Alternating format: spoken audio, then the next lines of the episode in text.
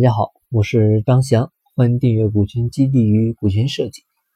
啊，有位朋友提问说，目前自己是成立了一家新的公司，想找几个合伙人进来，然后呢，想分给合伙人一些股份。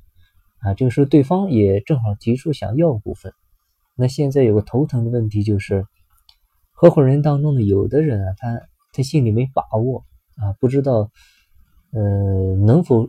适合就是一同走下去一块儿啊，再就是能力方面呢，他也只是单凭对方说的自己很牛很厉害啊，过往的经历呢是是都不错，但是呢以后谁也说不准是吧？所以呢在股份的问题上呢，他就有点担心啊，就不知道怎么办了，就来找我啊。其实这种情况呢，呃，通常是有两种解决办法就可以啊，第一种就是。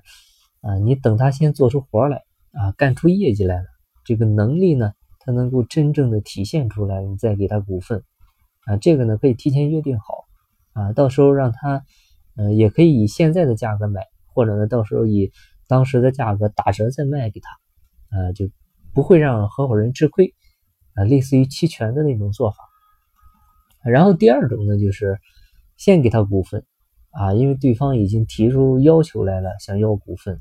啊，你这个时候非要不给的话，这个影响也不太好啊，甚至呢，他可能还不会好好干啊。你因为这个事闹僵了，那个也不合适啊。但是呢，要注意，这里给的呢是限制性股份啊，做不好的话可以再收回来。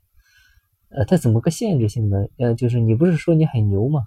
啊，你们可以可以这个约定一个目标条件啊，只要他完成了，那股份呢就是他的。但是要是完不成，那不好意思，我还要收回来。啊，这个是可以的哈，这个你们私下里拟一个协议就可以，这个也是受法律保护的。啊，这个就是公司法外的合同法，所以你会发现这么一设计呢，问题就变得简单了。这两种方法呢，它都有个共同点，就是都要设定约束条件。啊，你要股份没问题。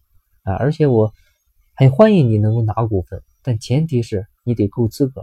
啊，得拿到，得达到这个做股东的一个能力才行。